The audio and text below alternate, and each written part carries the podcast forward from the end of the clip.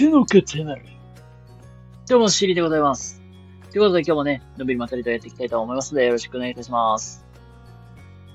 はい。で、今日はですね、あのー、チャレンジ精神めっちゃ大事だよとい。うテーマで、今日はね、話してい。きたい。と思い。ますので、よろしくお願いい。たします。はい。えっ、ー、と、い。きなりですが、皆様、えー、例えばですけど、なんか夢とか、将来やりたい。こと、まあなんだろう。なんか今チャレンジしてることとかって、今はありますか？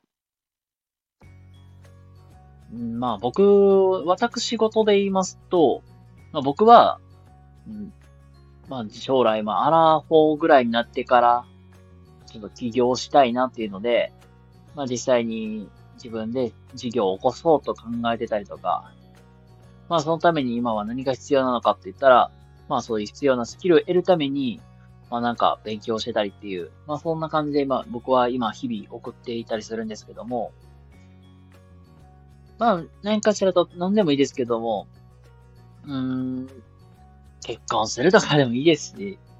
うん、なんかなんか資格取るとか、で、皆さんそれぞれいろいろ目標あると思います。で、やっぱ大事なのは、チャレンジしていくことってすごく大事。うん、皆さん子供の時とかって思い出してもらいたいんですけど、例えば3歳ぐらいとか4歳ぐらいの子供って、なんか、僕は何もできない、なんかこれはで絶対できひんなとかって考えたってないじゃないですか、子供たちって。むしろさ、うわやってみるうん、やってみようあー、できないみたいな。2歳とか3歳の子とかって、まあ、イヤイヤ期っていう、まあ、そういう時期があって、まあ、その時って、僕が靴自分で履く、みたいな。うん、まあ、そんな感じで、もう、わき、あいあい、わきあいじゃないけど、なんか、とりあえず、やってみよう、みたいな感じで、ね、そんな、感じで、子供って過ごしてると思うんですよ。で、徐々になんだろう、自分のなんか限界みたいなのを知って、これはできひんとか、まあ、難しいとかって言って、なんかなんだろう、徐々になんか失敗を恐れるっていう姿勢ってできてくると思うんですよ。これはできないからもうやめ、諦めようとか。もしくは、僕にはどうせこれは無理だろうみたいな。っ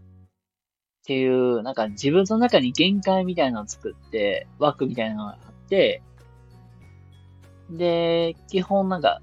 失敗したくないっていう感じで、なんかルーティンワークみたいなこなしていくみたいな。なそんな日々送ってますけども、それってやっぱり人生、まあトータルで考えると、なんかもったいないですよね、本当に。やっぱりね、なんか枠みたいなのが設けてしまうと、なんか自分の限界はここまでだっていう思い込みに入ってしまって、で、結局なんかチャレンジしたいな、けど、んまあ、しようかしら迷っちゃう、結局選ばないっていう、もうやらないっていう選択を取ってしまい、それからやっぱりずるずる来てしまって、で、結局なんか、なんか10年、20年って時が過ぎていくわけではあるんですけども、やっぱり自分の人生を変えたいとか、豊かにしたいとか、なんかそういう、なんか人生になんかちょっとしたなんか刺激を加えたいんであれば、やっぱりチャレンジすることってめちゃくちゃ大事。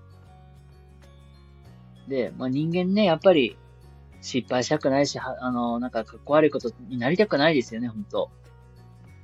なかなかね、挑戦するって難しいし、で、結局やっぱり、うじうじうじ考えて迷ってる人って、僕もそうやったんやけど、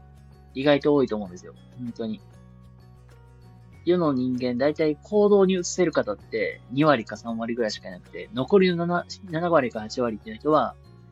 もう行動しない。もうやらない。っていうので、ずっともう、凝り固まって進んでいく人が多いんですよ。